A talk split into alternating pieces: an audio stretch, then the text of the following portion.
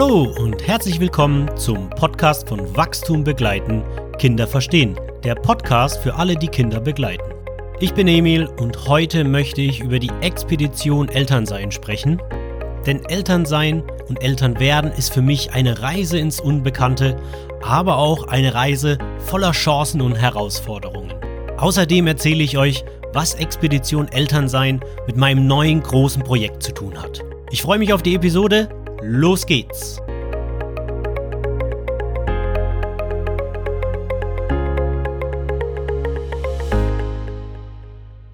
Willkommen und schön, dass du zuhörst.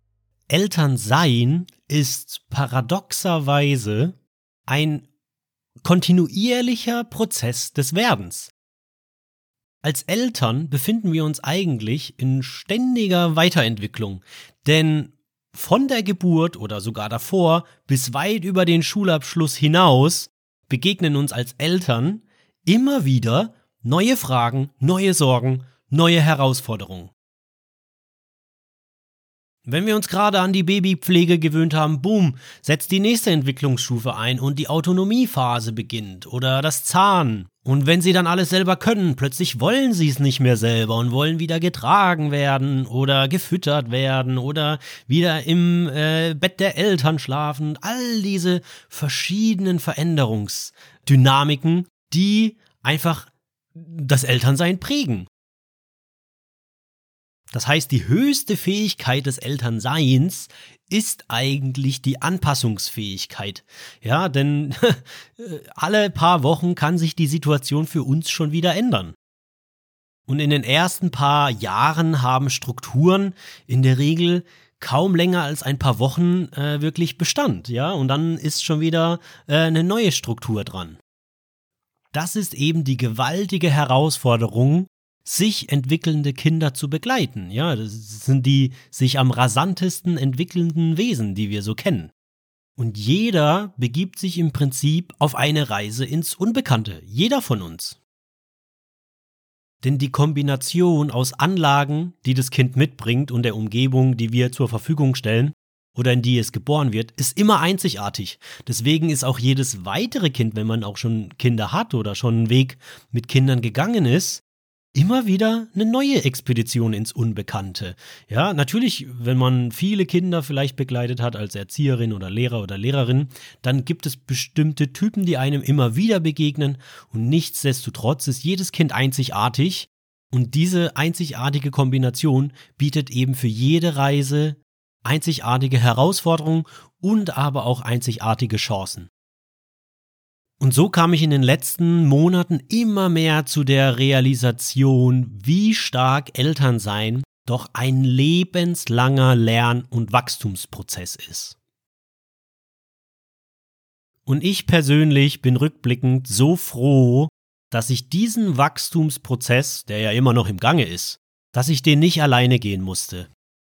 Ich bin natürlich auch froh über all das Wissen und die Einsichten, die ich in der Zeit irgendwie mir angelesen und angeeignet habe, über Bücher, übers Studium, über ähm, meine Coaching-Ausbildung, über den Neufeldansatz und so weiter. Und jetzt wird mir immer mehr bewusst im Rückblick, dass der große Mehrwert für meinen persönlichen Lern- und Wachstumsprozess auch einfach im Austausch mit den Leuten war, die ich in der Kursleiterausbildung parallel kennengelernt habe und mit denen ich im Austausch war. Und all die Leute, mit denen ich meine Coaching-Ausbildung gemacht habe und dann auch noch im Nachhinein mich intensiv mit ausgetauscht habe sodass mir wirklich schlagartig bewusst wurde, das ist noch so ein fehlendes Puzzlestück meiner Meinung nach. Erstens für viele Eltern da draußen, die vielleicht Ratgeber lesen oder auch Kurse besuchen. Ich finde das super wertvoll und ich selber habe auch total davon profitiert und ich kriege auch immer wieder das Feedback von den anderen äh, Menschen und Eltern und auch Erzieher und teilweise auch Therapeuten, die äh, meine Kurse besuchen, ähm, kriege ich immer wieder das Feedback, wie bereichernd das ist. Und gleichzeitig merke ich aber auch, das alleine ist noch nicht die Gesamtheit von dem, was es braucht. Es braucht einfach noch eine kontinuierliche Plattform für Begleitung und Austausch. Und dann wurde mir erst schlagartig bewusst, ja, stimmt, das war ein essentieller Teil. Ohne den wäre ich da vielleicht auch nicht so gut durchgekommen in den, in den letzten Jahren. Nur allein mit dem Wissen. Denn jeder, der Kinder begleitet, der wird ganz schnell äh, merken, wo die Grenze des Wissens aufhört. Das können Kinder einem ganz äh, schnell aufzeigen. Das reines kognitives Wissen, äh, fast Voraussetzung ist, natürlich ist es wichtig, aber es hat natürlich auch seine Grenzen. Und dieser kontinuierliche Wachstums- und Lernprozess, der muss einfach stattfinden, ununterbrochen. Und dafür ist es am besten, wenn man Unterstützung hat, ganz klar. Und das gilt vielleicht nicht für jeden oder für alle. Manche kommen da ganz gut durch. Andere haben vielleicht ganz viel Unterstützung in ihrem persönlichen Umfeld. Das hatte ich jetzt nicht so. Natürlich meine Partnerin, aber viel mehr war da auch nicht. Ähm, wir hatten nicht so viele andere Eltern. Ich hatte keine Vorbilder. Ich hatte sonst, ich hatte, ja, ich hatte nicht viel. Und rückblickend bin ich echt froh, dass ich die Unterstützung hatte, die ich vorhin schon genannt habe. Und ich habe mir gedacht, ja, meine Mission ist es ja auch, was ich wirklich will, ist es, den Eltern zu helfen und sie auf dieser Reise genau zu unterstützen. Zusammen mit ihnen diesen lebenslangen Lern- und Wachstumsprozess zu durchlaufen. Da bin ich ja auch noch mittendrin. Ich habe vielleicht Glück, dass ich ganz viel mir angeeignet habe und äh, da auch eben ganz viel weitergeben kann. Und trotzdem ist natürlich jede Situation völlig individuell und jede Perspektive kann den Tisch bereichern. Denn eins ist völlig klar, pauschale Lösungen gibt es nicht. Familien sind bunt und so bunt müssen auch die Lösungen für Familien aussehen.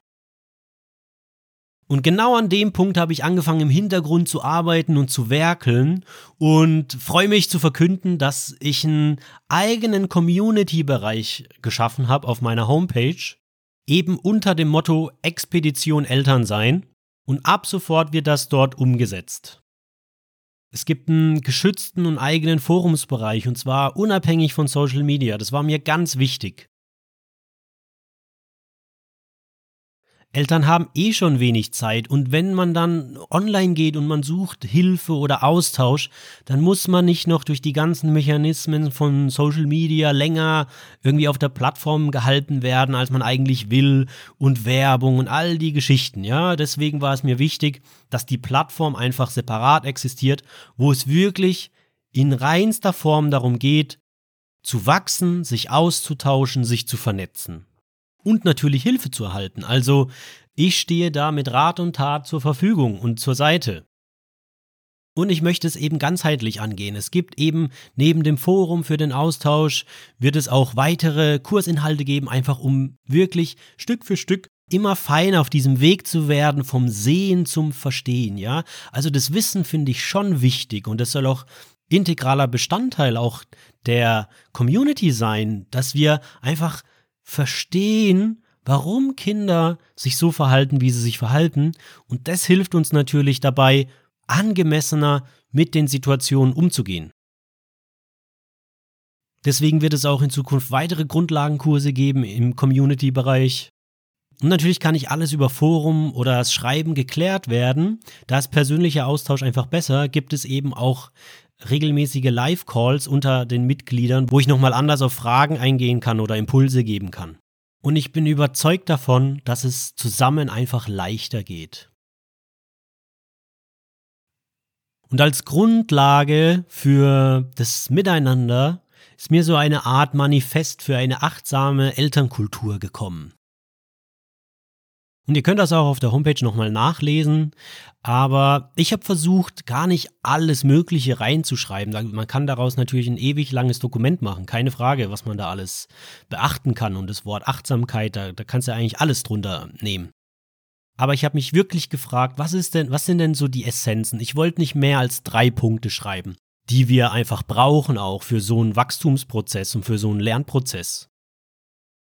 Und mein erster Punkt war, dass es auf jeden Fall wichtig ist, Vielfalt zu respektieren. Das ist so ein Kernaspekt des Menschseins und des Miteinanders ist, dass Menschen völlig vielfältig sind. Und wir sind alles Individuen. Und das gilt für Familien ja noch umso mehr, denn es ist ja ein Zusammenschluss von verschiedenen Individuen. Es gibt keinen Goldstandard für Familien. Jede familiäre Situation ist völlig einzigartig, sei es durch die Anlagen, die die Kinder mitbringen, sei es durch die Rahmenbedingungen, alleinerziehend, beide Eltern arbeiten im Management, wir leben in einer Großfamilie oder wir haben überhaupt keine Familie in der Nähe. Das ist, das ist ja unglaublich, was für eine Vielfalt es an Rahmenbedingungen gibt. Und wie können wir dann versuchen, irgendein Konzept oder eine Idee uns zu überlegen, die jetzt auf alle Familien zutreffen soll. Das heißt, im Kern geht es darum, die Vielfalt der Lebensentwürfe wirklich zu achten und zu respektieren. Die Frage, die wir stellen wollen, ist, was ist für diese Familie unter diesen Bedingungen wirklich passend und stimmig? Und das heißt nicht automatisch, dass wir alles kommentarlos hinnehmen müssen. Natürlich können wir Punkte hervorbringen und es setzt natürlich voraus, dass wir bereit sind, unsere Lebensentwürfe und Entscheidungen auch zu reflektieren. Das ist das. Das Loslagen, das Lossagen vom Dogmatismus bringt automatisch eine gewisse Form von Unsicherheit. Das ist ja das Schöne am Dogmatismus. Man fühlt sich immer sicher und bestätigt, dass die eigene Meinung die völlig richtige ist. Man zweifelt nie daran. Ja, das ist das, das ist, das ist super beruhigend. Wer nicht dogmatisch ist, wer seine eigene Haltung und seine eigenen Entscheidungen reflektiert, der wird automatisch auch ins Zweifeln kommen.